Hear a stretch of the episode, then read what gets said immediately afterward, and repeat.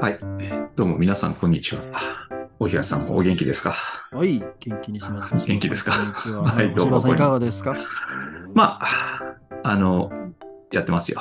まあ、あの、前回ね、パレスチナのちょっと強烈なのがありましたから、うん、今日はそれに比べると少し気持ちが楽なうん。感じでしょうかね、作品ね。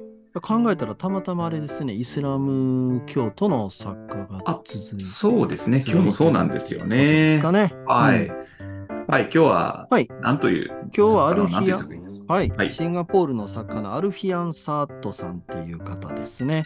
全然聞いたことない作家でとした。はい、でも実は日本でも翻訳2冊出てて、はい。えっ、と、1冊目がまあ今日読むその、サヤン・シンガポールっていうう、ん。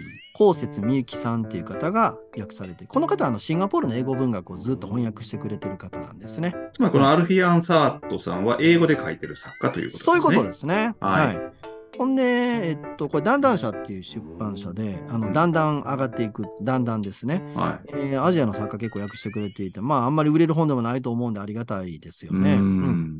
で、このアルフィアン・サートさんは、えっと、もう一冊翻訳出てるのは、あの、藤井光さんっていう、はあい。の英米文学の翻訳はでいすごく活躍されてる。はいそう。ですね。マレー素描集っていう、あの、うんちょっとコンパクトなサイズの文庫よりも大きいんやけど、うん独特の形の大きさの本出されてて、これも、あの、えーっと、はい。で、日本でも最近ちょっと、あの滞在して創作する活動、京都だったかな、参加されてたりして、あの、活躍が見られる作家ですね。うんはいうんで、えーっと、小学館からもなんかアジアと日本の作家の小説集で、絶縁っていうのが出てて、そこにも短編が入ってるって、こういろんな日本とかアジアの作家が一緒になって、さっき言った多分ね、日本での滞在して創作するっていうのと、プログラムと多分関係してるんじゃないかと思うけどね。比較的若い作家ですよね。そういうことです1977年生まれだから40代の半ばじゃないですか。はい。もうまさに油が乗ってるところですかね。ううんん。えっと、ちちょっとストーリー紹介してみましょうかね。そうですねはい。まあそんなに難しくなくて、うんはい。えーっと、夜から朝までの一晩だけ描いてるって言えばいいですかね。ああ、まあはい そうですね、これ。そこにいろんな階層が入ってくるっていうスタイルになってます。で、主人公は、えーシンガポールに住んでるマレー系の女性で、ロスミナさんっていう人ですね。うんはいうんえーとあ30んまり代ぐらいの人ですかね。ですかね、子供、今まだ小さいですよね、子小学生供ぐらねい。のイメうージうんんで、経済的にはやっぱりちょっと豊かじゃない感じで、まあ、うん夫の稼ぎが良くなくて、しかも浪費家な感じですね。うん夜にその妻に向かって、ちょっと50ドル、し 50, 50シンガポールドルやな、貸してくれっていうとこから始まって。こんな男ばっかり出てきますね、アジアの小あー説を我々読んでるなん中。かななんでこんなダメンズばっかり出てくるのあうんざりするよな。まともな人、前回のあの、サイードぐらいじゃないですか。うん僕ら読んだまあせや中でも。 なでもろくでもないやつばっかりやの。その前のあの、アナクルト・モローネスももうほんまにひどい男。ああれも最悪でしたけどね。最悪の男やったよな、ほんま。うんまあ、女性をとろ、消させとてろけも。さす点でな、あの、んアナクレトモロネスはまあ、技術が高い。えっと、その、さっきの50ドルなんですけど、はい。これ、よロスミナさんがこう爪に火を灯すようにして貯めたへそくりなんよね。なんですよ。子供がいろんなおねだりしても、それも心を鬼にして断ってきたっていうね。うんうん、じゃあ、何のためにそのお金貯めてきたかっていうと、彼女はいパートに出てて、うん。そこで親友になったインド系のカーラっていう女性の誕生日のために、うん。びっくりプレゼントやな、あのサプライズプレゼントしよう思って貯めてきたお金っていうね。うんちなみにこの二人、パートっていうのは、半導体かなんかの工場でパートしてるんですよね。ね、ロケットやったっけロケットの話。ロケットってそれいうはふざのけてんは、ねあの、ふざけて言ってるんであっ、ふざけて言ってて半導体工場じゃないですか。なんか電子部品をなんはいはか作るとこで働いてると。ラインで働いてるってことでしょうね。今ちょっとマレー系とかインド系って言い方してきたんですけど、うんえっと、星葉さんシンガポールおいでになったことは、あとシンガポールないんですよ。なんでこんなのよく行くとこ行ったことないですかよく行くとこいうのおかしいけど。 いや、行ってみたいですけどね。あのね、は行ってパッと目に入ってくるのは、いうんえっ、と、ちそのいろんな民族がいるなっていうことだと思いますわ。あうん、ー中国系、マレー系、インド系、うんいろんな民族いるなっていうね。いますよね。でうんただ、あの人口のやっぱりあの7割以上はもう中国系が占めてて、うん、で、マレー系がその次1割ちょっとで、ほんでインド系が一番少ないっていうね。うんうんただ、マレー系の人は、あの、髪をあの隠してたりするから、ちょっと目立つっていう感じがあるから、インああ、ドは系い、のはい。人はああのと、ベまあベールみたいなのあをあつけてると。なんていうんやかな、あれちょっとわからんけど、ほんで、インド系の人もまあ見た目にちょっと結構目立つた、目服装とか目立つから、うんサリーとか来てるとか。ああ、だからうん存在感あるけど、人口としてはそんなに多くないっていうことですね。うん。で、すごく経済的に豊かなのはとご存知ですよね。うん。もちろん。もう一人当たりの GDP なんかはもうアジアでもう圧倒的に最高でしょうん。う。うん。でも、今回読むと、必ずしもみんなが経済的に恵まれてるわけじゃないよねっていうのがこうちょっと伝わってきません。うん。そうですね。ううんん。あのーシンガポールって小さな島なんですけど、日本の島で言うとどれぐらいかわかりますかね。どれぐらいなんまあ、ですか今小さいって俺も言ったからな。うん。淡路島ぐらいとか。ああ、そういうこと。ば、もう、ビンゴやビンゴですか。 まあ、なんとなくそれぐらいのイメージですよね。はあ、うん。ただ、淡路島結構山あるやんか。うん。高速山の中ばー走っていくやんか。はい。ああああ、もうあれ全然、もっと平地。全然平地やな。うんうんううんんうん。人口どれぐらいいると思います、人口ねあ。そもそも淡路島の人口わかる淡淡路路島。島淡路島行ったことあるやんな。淡路島はね、まあ、俺らに行ったこととありまっすてはよもう関西人にとっては憧れのリゾートの淡路島な。うん淡路島の人口はちょっとよくわかんないですけど、 ね、5万人ぐらい。いや、もうちょっとで10、だってみ C が2つか3つあるやろ、あれ。ああ。 あの、 10万人ぐらい木本とか南淡路市とかな。はい。ええあだから、十数万いる、15万ぐらいいるんやったかな。そんなもんですか。で、シンガポールは同じ島の大きさで。いや、だから、うん。うんいや、ご100悩んどるな。え100万ぐらい。ちょっとそ少なすぎへん。もっと多結い。構存在感ある国やで、シンガポール。よう聞くやろ。 100万ってことはないか。ああうんどんなもんですか600万ぐらいいるんですよ。で、あうん兵庫県の人口が550万ぐらいやから、もう神戸とか西宮からみんなが淡路島に移り住んで、 あのだ、から相当人口中密って感じしますよね。そう考えなんるだけ。ど、やっぱり平地があるのと、あと、あの、みんな団地に住んでんねんな。高層のもうビルの、もうだから見分け全然つかへんけど。 HDB ってやつでしょああ、そうそうそうそう、よう知ってるうよんう知ってるうんこれは知ってます香よ。港と香港とシンガポールはこれ共通でね、団地にみんな住んでて。住宅開発局が作った集合住そう宅そっうてそこうとですそようね。。だあとなんかシンガポーールってすごい持ち家率が高いらしいですね。9割ぐらいの人は持ち家だって言ってこれは政府がそういう政策をずっとやってきたってことですね。うんただ今おっしゃった9割ぐらいが家持ってるって言って、で600万ぐらい人口いるって言いましたけど、うん。その人口全部がシンガポーリアンかというとそうではないってことです。あーああ。どれぐらいが外国人労、まあ要するに外国人労働者がいることやな。どれぐらいだと思いますいや、相当多いんじゃないですか。多いね。うんあ多いね。 3割ぐらいいるとか。そういうこと、3割も超えてるよ。あー4割ぐらい今あ、そんなにいるんだ。あまあ、つまりそうでしょうねシンガポールの中で、シンガポールに国籍持ってるやつは、ものすごい政府からいろんな、まあ、あの、手厚い福祉がある。だけ、ど、実は外国人労働者って全然恵まれてないってことですね。うんう。ん、で、今回読んでる小説のこの、さっき言ったロスミナさんは、あと、えっと、カーラか。うん。二人は多分シンガポリアンではないかとは思います。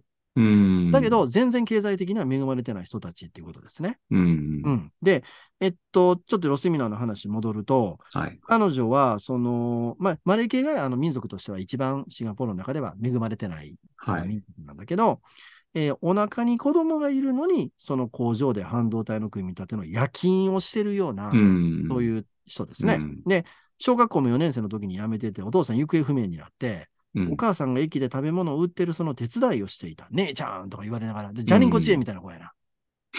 ああジャニンコ知恵みたいな子で、はい。だから十分な学校生活を送れへんかったから友達もあんまりいないみたいうなね、ん、うん、うん。だから、このパート先で出会った工場で一緒に働いてる子カーラとめちゃくちゃ仲良しになるわけですよね。うんああちょっと心温まるよな、ここはな。でこのカーラっていう女性がなかなかいいいい人なんですよね。ああ、個性あるな。うん。このカーラも実はすごく恵まれてないというか、孤児院で育ってるから、実はロスミナよりもっと辛い思いしてきてて、うんうん実はね、シンガポールでインド系っていうのは結構社会的地位高いこと多いんですよ。うん。大体、あの、金融系とか、あの医者の仕事とかしてるケースが多くて、結構豊かやねんけど、うん。このカーラはもう結婚もしてなくて、私と子供と作りたい人なんていないだろうみたいなことを言ってて、うん。そんな二人が仲良しになって、しかもカーラが誕生日にですね、うん。サンドイッチメーカーをくれたっていうね。うん電動式のね、ホットサンド作るやつでしょ彼女からしたら決して、あの、安くはないでしょうじゃないねかとう思うんですよねん。。うんかなりええもんくれた。それぐらいの友情があるわけですね。この二人の女性の間にはね。シンガポールとかね、香港で食べるサンドイッチはうまいな。そうなんだう。まい。うまいな。なんであんなうまいんやろっていうぐらいうまい。何を挟んでるんですかあのね、いろんなやつがあんねんけど、卵挟んでるのが一番一般的ですけど、ああーとハムとか、ハムもいろいろ中国風のがあったりとかいろいろすんねんけど、俺好きなんは、あれなんて言うんかな、あの、サンドイッチメーカーでもちょっとさ、あの、完全に密封された状態になって、はいはい。パンの耳の部分は切りああ、取ひっった状つ態くみたいな。ね。あーあありほんますでよね中に、あのーなんていうの、チーズとかトマトとかがあいろいろ入ってるっていう。あれ、うまい。なんていうの日本でも昔あったよね。だから日本でも、あの、そういうサンドイッチメーカなーんてで、いうまあ、コンロにかけるタイプのやつは結構ありますよ。ああでもなんいやかー、この小説読んでると、なんか、イワシの缶詰なんか挟んでるっていう、鳥印缶詰のイワシを挟むって書いてましたね。なんかでもそれもクうラまフそトうだよなのチーズが、かイワシを挟む。でも、なんでそんなにこのサンドイッチメーカーで作ったサンドイッチがうまいかっていうと、それはプレゼントでくれたからやんか。うん。 その決して豊かではない女性が友達にもうもお金出してこんなんくれたわけ。だからもうお返ししたいわけや。うん。うん。で、50ドル貯めてきたやん。それを、それをあのダメンズが。ね、もう旦那ほんましゃあないやつやな。なんか胸のポケットかなんか入れて、うん、返すか彼ら女とはあかの明け。方、一晩寝られへんかってな、彼女な。うん。この明け方それをそっと抜いたろか思ったけど、うまいけど抜けへんかってういう。んうん。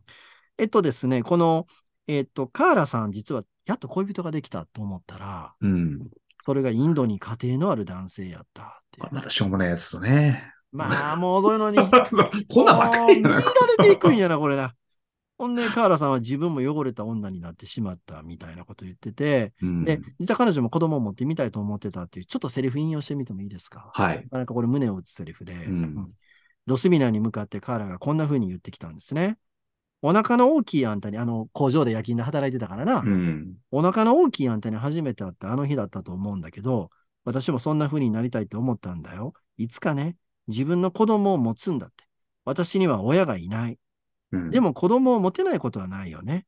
この人に名付け、名付け親かなになってもらおうとも、この人ってロスミナよな。うん。おしめの当て方も教えてもらえるって赤ん坊にゲップさせることも、みたいなことを、うん。これ言うんですよね。でも、実際妊娠してみたらそんな男やったから、うん、まあ、どうやろうな、男からおろせって言われたんかな。もう欲しくない。空っぽ、私の中で何かが育つわけない、みたいな、うん。悲観的な気持ちになっちゃって、うんうん。でそれを励ますのもあるから、余計にプレゼントを送りたいわけや。うん。でも、その50ドル夫に持っていかれて、しかも取り返す勇気が彼女にはなかったやな。やっぱりなんていうんですか、こう、そういう感じなんですか、マレマレージンはっていいうやー、か、わからんけど、暴力振るんちゃ うか。いや、そう、まあ俺わからんけど、暴まあ力振そうるんいちうゃうことか。ううんん。で、ちょっと一番最後は衝撃的ですよね。うん、これもね、ちょっと、うん、印象的なシーンがありますうんね。一晩彼女眠れなくて、ほんで朝になって、そのサンドイッチメーカーでご飯作って子供たちを送り出して、で学校へ子供たちが行こうとするのをマンションの上から、まあこういった集合住宅住んでるわけですよね。うんうんうん上から見下ろして、で、ロスミナさんはその地面へと向かって、えーその、カーラさんのくれたサンドイッチメーカーを、もう高層の階から落とすっていうね。うんうんうんあうんもう、放浪が、放浪で砕けて、ね。あの、ほおとなしいその女性が自分、おとなしい女性やんな、自分を抑えられずに、まあ、最後の最後で激しい行為に出てしまうって、まあ、一晩だけやねんけど、うん。うんえーそういうことを描いてます。まあ、つこんな小説なんですけど、うん読んでみていかがでしたかいや、これ、普通にいい話でしたよね。あのーうんいかにも商品って感じの作品ではあるんですけど、どれも短いよね、この短編集ね。うーん。うん。いや、なんかね、これ、僕らがこうやってきたあれで言うとね、あの、別にイーユンリーとかと遜色ないですよね。うん。僕そう思ったんですけど、イーユンリー有名ですけど、まあでもあっちはもっと手が込んでるよ、やっぱり。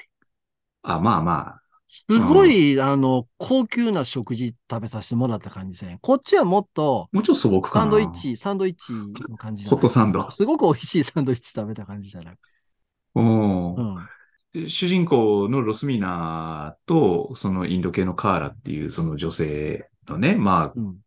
交流の話ではあるんですけど、やっぱ、まあ、まずこの二人が非常に、あの、チャーミングな、あの、人間ですよね。そうだあの、ね生。き生きと描かれてる。うん。うんで、とりわけやっぱりこのカーラっていう人は印象深いですよね。うんなんかあの、個人育ちだからすぐ笑う人なんだっていうふうにこう書いてあったりしてね。ああ,、ーうんの、うん。まあ、どういう意味なのかよくわからないんだけいどや、、やっぱりあれじゃなでい。も大人の、やっぱり、関心を買わなければいけない。だか。らそういうことか。ことかなとあー私は思った。本心から笑ってるんじゃなしに、なるほどね喜。ぶ顔を作らなければいけない。常にそういう自分が演技をしなきゃいけない。うん。だからアジなるア、もしかしたら初めて演技しなくてもいい、のがロスミナだったと。それも異なる民族の友達ができたっていうのはでかいと思ということか。なるほどね。う。うん、はあとなんかこう、舌を噛む癖があるいはっていい。うね。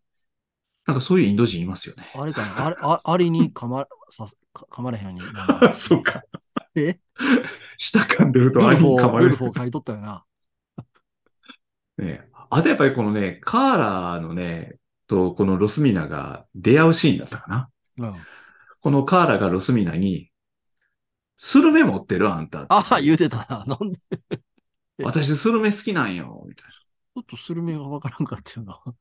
要は大阪のおばちゃん、アメちゃんくれたりとか言いますけど、シンガポールのおばちゃんってのはね、スルメ持ってて、あんたこれ食べ、 出したりすわるっんでちゃんっすていかうほどの年でもないわけやろ。あ、まあね、まあまあ。なんか夜勤やから、なんか欲しいんやな。やっぱお腹空いてくるしな。でそういう時の、その、なんていうんですか、あの、ちょっとしたおやつにスルメ食べるんですかなあシンガポールの人って。関西やったらやっぱアメちゃんか、それともキャラメルぐらいやけどキャラな。メルとかね。うん。なんか俺もが、あんたガム持ってそうるとか言うんだったら、まああれだけど、スルメってのがすごいなっていうね。 確かにな。なんでかなと思ったよな。うん。うん。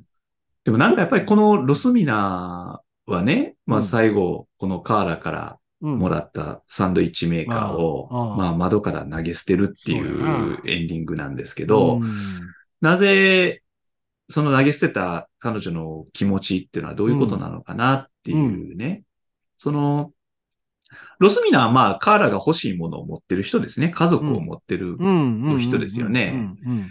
で、ロスミナの旦那っていうのはまあ、どうしようもないやつやけど、うん。うんまあ、それでも子供が二人も、まあ、いて。そうだねてね。自分に頼ってくるわけやな、その子そう供そうはなそうそうそうん。うん。で、カーラから見れば、それはロスミナの境遇っていうのは羨ましいものであろうとも思うんですよね。うん。で、そんな自分が、うんそ、のカーラからもらったサンドイッチメーカー、うん。そんな、あの、いいものまでね、うん。持ってると。うん。うん。やっぱり何か、こう、それを自分が持ってる資格がないっていうか、うんあの、これを持っていてはカーラと、お対等の関係にはなれないということなのか。そういうふうに考えたか。うん、だか、ら、自分も何かを損なわなければ、うん。カーラの友達になれないっていうふうに思ったのかなっていうね。あの、なんかその衝動的に、あの、うんほあの、サンドイッチメーカーを投げ捨てたうん。んだろうけど、うんう。ん、じゃあなんでその彼、彼女の中に込み上げてきた劇場っていうのはどういうものなのかなって、まあちょっと考えちゃいましたね。そういうことなんかなと僕は思ったんですけど。やっぱりこの後の友達関係どうなるんかなみたいなことをちょっと考えさせますよね。それもありますよね。ああ。うん。結局プレゼントできるの、まあ、できたとしてもそれはやっぱりそんなにいいものがもう送れなくなっちゃってるわけやから。ううんんあこの感じだともらいっぱなしになっちゃうじゃないですか。あおそらく、まあ、カーラの方は彼女の、まあ、なんていうのその、男との関係の話、告白してきて、うん。で、ロスミナももしかしたら自分の家庭のことを彼女に話すことになるんかなみたいなことはちょっと思ったら、うんもしかしたらよ、もしかしたらやけど、この夫とは別れて、自分の家庭をもう一度立て直したいみたいなことを言い出すのかな、みたいなこと、ちょっと私は考えたけどね。ああ。うん。でもこの半導体工場でのパートではなかなか暮らしていくの大変いそやうじゃそういですかなんですよ。そのシンガポールっていう国がものすごくやっぱり、あの、経済的に成長したから、うん。だから、まあ、とりあえず国民であれば住むところは多分あんまり心配ないんだと思うんですけど、うんんえーっと、食べ物は比較的安い。うんあそれは比較的安いんやけど、みんな大体外で食べるからね、シンガポールっていうのは。うんだけど、あのーその生活費っていうか、まあ、これはもものすごくやっぱかかる国なんですよね。うん。ううんんだから、それでやっていけるのかどうかっていうのは心配やけど、でも、まあ、母親だってそうやって彼女を育ててきたわけやんか。うん。うん、そういう気持ちになるのかなっていうようなことを私はちょっと思いましたけどね。うんうん。はい。そうですね。あ、あとね、もう一つ、そうそうそう。これ、ロスミナはマレー人であるっていうことは、えっと、だから、イスラム教徒なわけですよね。そういうことだと思います。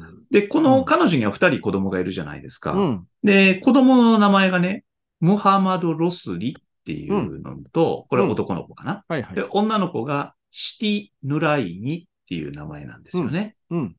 これ、こういう、何フルネーム、うん で呼ぶんですかいやー、わからん。これちょなっんとでしょそれは私もわかりませんね。ううん。えーっと、こういうふうに二つ名前、二つっていうか、うん。だった名前になるのかな。これなんかあれですかそのイスラム教のなんか文化なのかしらああ、その世界ではこういう名前をつけていくんかもしれん。ちょっとわかからもんしれまなせ。んね。うあー。ん。でもこの名前からしてもやっぱりイスラム、うん彼女がマレー系の人だっていうのは間違いないでしょうね。うんう。ん。まあでもなんかあれですね、その、さっき、おひらさんおっしゃった、まあ、シシンガポールは豊かな国だけど、うんうんこういう暮らしをしてる人もいるっていうね。そうだね。僕のシンガポールのイメージって、うん。あのーちょっとし4年ぐらい前に、じあの、公開された映画でね、うんクレイジー・リッチっていう映画知ってますいや、知らん。 これね、うん、えっと、アメリカで作られた映画なんですけど、うんうんえっと、キャストとスタッフ、あ、キャストが全員アジア系なのかなほうほう。要するにシンガポールに住んでる大金持ちの、まあ、うん暮らしが描かれてる映画で、うん。あの、たわいない恋愛コメディなんですけど、うん。うん。うん。うんあの、ちょっともう、どぎも抜かれるような、うんあの、お金持ちぶりで、はいはい。うん、まあもちろんそれは、あの、極端なケースだとしても、でもこんな人がいるっていうことは、うん。あーまあ、総じてね、えー国民の生活はうん。豊かなのかなと思っていましたが、うん。あれですね、格差があるということですな。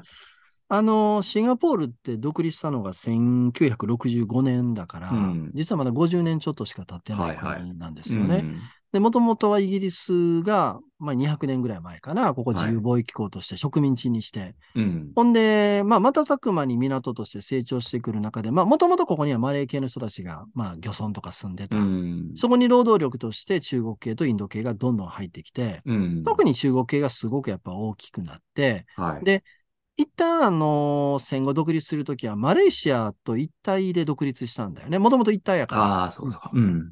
でも、そこから追い出される形で、その1965年の独立を迎える。その時は、うんもう将来どうなるだろうっていう感じだったわけですよね。うん。で、あの、有名なリー・グアン・ユーっていう、あの、ずーっと大、あの、首相かな、はやってい。たあの男、あの、これが指導者やってんけど、うん。えっと、もう最初は涙流しながら独立ですよね。うん。小さな島で資源何にもない。ああうん食べ物と、まあ、要するに水さえ自給できない。もうだからシンガポールを、あの、苦しみようもって簡単やん。うん。あのーマレーシア、ジョホールバルからシンガポールにつながってるあの水道のあれを切ればいいわけや。水道管切ればいい。うん。うん。ああもう簡単なことですよ。食べ物だってもうほとんど海外から。だから、えっと、実はシンガポールとイスラエルって、この2つの国は、海水から真水を作る技術が最も開発が進んでいる国。ほうほうほうこの2つは。要するに周りの国に依存せずにやっていけるようなシステムをちょっとでも作りたいっていうね。なるほどね。でもシンガポールはももう事実上不可能ですよね。もうだって、マレーシ、すぐ隣はインドネシアっていう、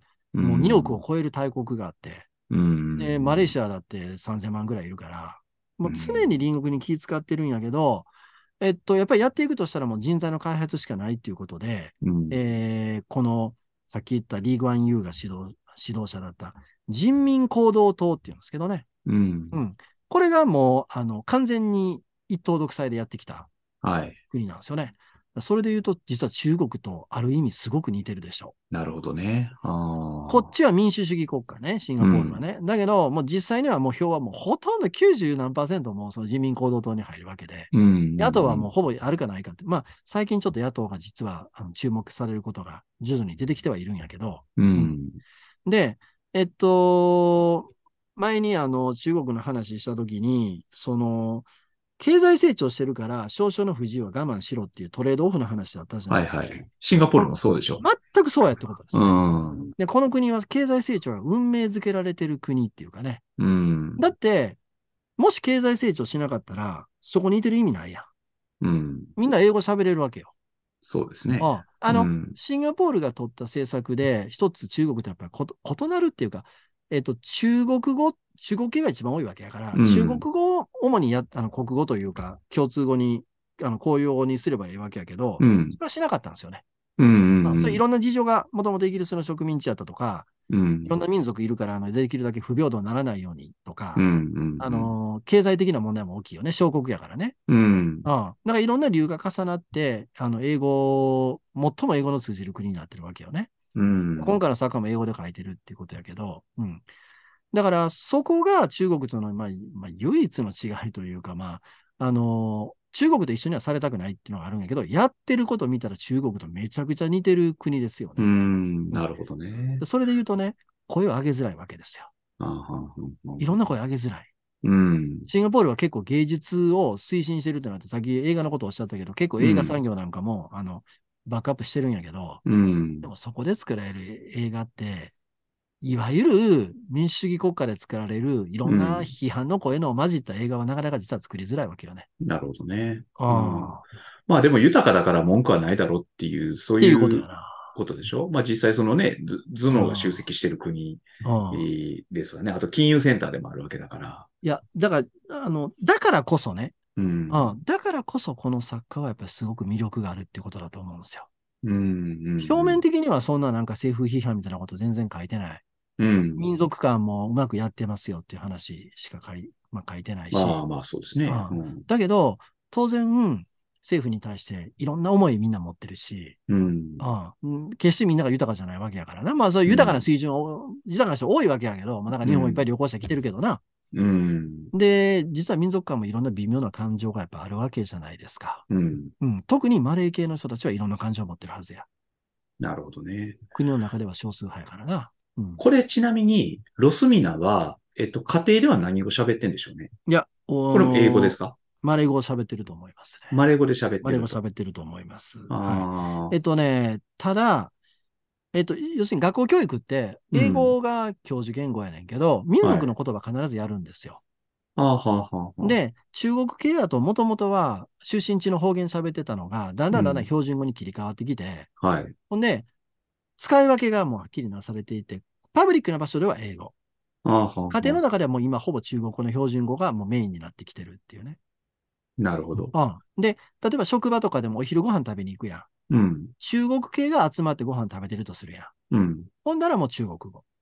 うん。だけどそこ、に何人、一人でも、あの、インド系とかマレー系の中国語わからないやつがま混じってたら当然英語に切り替わる。ああ、そういうこうんとか。。だからもう場面場面でどんどんどんどん変えていくんで、うん。うん。だからまあ私なんか中国語喋ってくれるからすごくありがたいんやけど、うんうん。うん。まあでも、やっぱり英語を通じた方がサービスがいいような時もあり得るわな。中国語さ、喋った方がサービスのいい時もあるで。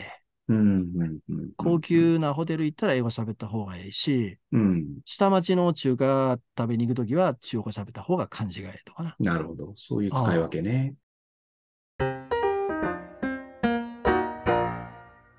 これあの、今回ね、このアルフィアン・サートというこの作家ですけど、うんえあの、シンガポールの文学状況っていうのは、どんな感じなんですかね作家、はい。そんな要件いるんですかえっとね、だから英語作家なんですよ。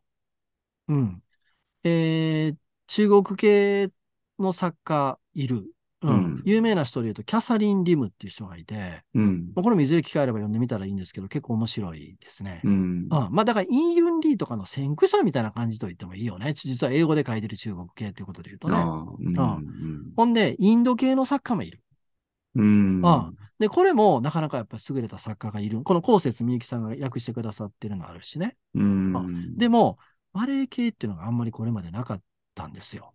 ああうんですぐ隣のマレーシア行ったら、マレー語で書かれた文学っていっぱいあって、うんで、中国系は中国語で書いててっていうのがあるんやけど、うん。シンガポールはメインが英語文学になっちゃう。だから、あの、本屋さん行ったらもう基本的に英語の本しか置いてないああですので、ほんで中国語のコーナーとかマレー語のコーナーがあるっていう感じよね。うん。あでそんな中で、マレー系の人たちが、まあ、このアルフィアン・サートさんの場合は英語で書いてくれてるわけなので、うんうんまあ、こうやって手に入りやすくなってるっていうふうに言えばいいかな。うん。でも、やっぱり、なかなかそのイスラム教徒の作家の書いたものって我々読む機会がないから、彼らがどんなさ内面生活持ってるんやろうとか、あの、そういうのを今回見せてくれたっていうのは、やっぱり貴重なあ気がしますよね。うん。でもその、必ずしも、なんていうんですか、その、うん宗教的なことっていうか、その、し宗教生活みたいなことがお描かれてるわけではないですよね。やっぱりそれは読者がすごく広いんだと思うんですよ。うん。うん。あのー当然、読者として、シンガポールのマレー系だけってことは当然ないよね。中国系とかも読ませる。で、しかもそこからさらに、えー世界の読者に向けてやっぱり英語で書いてるっていうのがあるから、うん。うん。それで言うと、この作家も、ものすごい濃厚なイスラム教徒の内面的なもの、悩みの部分とかそういうのが書いてるっていうことではないですよね。うんうん。だけど、かなり繊細な形ではあるけど、民族ごとの壁み、壁とつながりって言えばいいかな。ここにはつながりがある。そこが温かいよね。この、うん、あの、小説の温かさ持ってるとこっていうのはね。うん、ううん。ん。うん。なるほどね。だから、そこも面白いな。多民族国家の微妙な。で他の短編もせやね。いろんな関係を描いてきてくれてんね。うん。すごく面白いね。うんいやなんか、あの、おっしゃるように、最初におっしゃったように、あの、シンプルなんですけどね、よく気持ちがわかるっていうか、これも、やっぱアジアの作家の、なんかあれかな、近さなのかな。うん。うんそれもあるかもしれないし。まあ、民族的なことはもちろんあるんだけどもう、。うんん。ただね、やっぱり、最後にちょっとやっぱり、私、やっぱりシンガポールってすごく光と闇のある国だなと思ってて、うん。光の部分ってものすごくクリーンなうん社会、国なんですよねう。ん。だけど、それが覆い隠してる闇の部分というか、まあ、例えばさっき言ったので言うと、外国人労働者の問題ですよね。うん。だって3割から4割も外国人労働者住んでるのよ。うん。で、その人らってやっぱ相当な犠牲。あの、いろんな外国人労働者いて、あの、すごく、あの、なんていうの、えー頭脳、金融産業とかで主に働いてるような、あの、頭脳流出がシンガポールに起きてる、シンガポールに行ってるみたいなうん。な。うん。だけど、それはもうごくごく少数で、うん。ほとんどは工事現場で働いてる人たちやな。ああ。で、これもいろいろある。中国系もいるし、僕が出会った中で言うと、ビルマ系、ミャンマーから来てある人。はいはいはい。で当然、インドとかから来てる人もいるし、うんで、おそらく中東からも結構来てるんじゃないかと思いますね。うんでそういう意味で言うと、彼らはすごく制限された中であの生活してる。で、女性の外国人労働者もすごく多いんですよ。まさにこの、今回の小説に出てきたような人たちですかね。工場なんかで働いてる人かないや、、えっ、とね、そうじゃないんです。工場なんかもうそんなんもうごくごくわずかやから、シンガポールでは。うん。家庭内の家事労働をする人たち。ああ、あはいはいはい。おそれ家例え政ば婦さんみたい家政な。家政婦。あの、子供の世あ話、ー学校に連れて行ったりするのも全部、もうこれは香港もせやけどね。全全部、あ、の、インドネシアとかフィリピンから来た女性たち。なるほどね。えっ、と、さらに、にですね、えーその、老人の介護やな。これもほとんどそういう人たちがやってあるんですよ。あ、はあはあはあ。それで言ううと、家庭の中に彼女がいるから、いろんな問題が起きるの予想がつきますよね。ん。つまり、その、家の主人を、男男と、うん。えー彼彼女らがいろんなこう目に合わされたり、なるほど。あるいは、実質的に母親役をしてくれるのがこういう女性たちなんで、子供たち、うん。そっちになってきますか。男たち男の子たちが成長するにつれて、うん。この、あの、家政婦してくれてる女性たちとのいろんな感情が生じたり、やっぱりそういうの映画、映画なんかでも結構描かれてたりするんやけど、うんメイドっていう映画あんねんけど、メイド。、あの、メイドさんのメイドと、メイドさんのメイド。あの、あの世のメイドがかけてやんねんけどね。あ日本語お日本語のメイドが。ええ。これね、もう怖い映画やね。めっちゃ怖い映画やね。もう、中国系の、シンガポールの中国系の伝統的な信仰と、この今言ったフィリピンから来たメイドさんの問題が重ね合わせて描かれてる映画で、もうよ見てて怖い、めっちゃ怖いねんけど、ええ、見てみようかな。でそれはね、やっぱりね、あの、外国人労働者っていう問題に、実は、まあ、い一応その、なんていうの、いわゆるホラー映画で娯楽作品やねんけど、実際にはでも結構その外国人労働者の置かれてるいろんな問題をここでは明らかにしてくれてるっていうかな。だからそう考えると、その小説の主題になるようなことっていうのが、うんやっぱりいろいろあって、だけどさっきおっしゃったような一党独裁うのん、検閲があんねん。検閲があんねん。あるんですあるね。んや、ここは検閲ある国や。うんあーだから出せるものは実は限られてるっていうことですっていね。うことか。うんあーとなると、書きたいように書きたいと思えば、まあ、出てくかっていう、E&D じゃないけど、そういうこともあり得るのかな。まあでもね、このシンガポールっていうのはさっき言ったように、必ずしもこう愛着とか愛国心をかきたてるような土地ではない。やっぱり我々土地との結びつきって言語の要素って大きいやん。あーでも英語使ってるから、まああの、あまり言い方ではないですけど、あの、バナナみたいな人たちだって言い方をするんですよね。あー外はあの英語を使外は黄色いってけるどから、そう。うん。中は白いみたいなね。中は白いか。ああ、まあだから中は中国系とか、あの、そういうことになるんやけど、言い方じゃないですけどね、これね。う。うんんだか、ら、あの、そういう意味で言うと、シシンガポールから離れてまでシンガポールのことを題材にするような必然性も彼らには実はそんなにない。ないということなのかうん なるほどね。はい。まあ、でも、あの、こうやって話してくると、やっぱり中国系の書いたものとか、インド系の書いたもの、それから、まあ、それはあるかどうかわかりませんけど、外国人労働者がそんだけいたら、うんその中でどんなものが書かれてるか、実は台湾ではそういう中から作家たちが出てきたりしてるんだよね。うんうんこれから、まあ、どんな作家が出てくるかっていうことは、注目しておいてもいいかもしれませんね。もうちょっと言うシンと、日本にベトナムとかからいっぱい、あの、技能実習生の方たち、うん実際には安い労働力として使ガポール。われてるええこういう人たちの中で何か書いたものが出てきたりすると、それも読んでみたいなっていう気がするんうですよね。ん。はい。じゃあ今日はこんなところでしょうか。はい。では、来週はですね、はい。またちょっと東南アジアあーですけれども、はいタイの作家を読みましょう。はい。タイの作家といえば、このポッドキャストでだっはたな有有名な、あのーもうカノン入り確定の作家が一人いますけれど も、あのあの人はアメリカで書いてますが、うん。えー来週読むのは、えータイの作家、プラープダー・ユン。これは大変タイタイ語有で名な作家。なタイ語で書きますな。はい。もうタイ文学のスーパースターだそうですけども。んえっ、と、この人のおー書いた作品で、えーバーラミーという作品を読みます。これは本はですね、えー、台風ブックスというところから出てる鏡の中を数えるという短編集に入ってる作品です。んはい。あのーなんかすごい人らしいので、ちょっとどうなのか楽しみに楽してしいみま。ですすね。うん。はい。ではまた来週お会いしましょう。はい。ありがとうございます。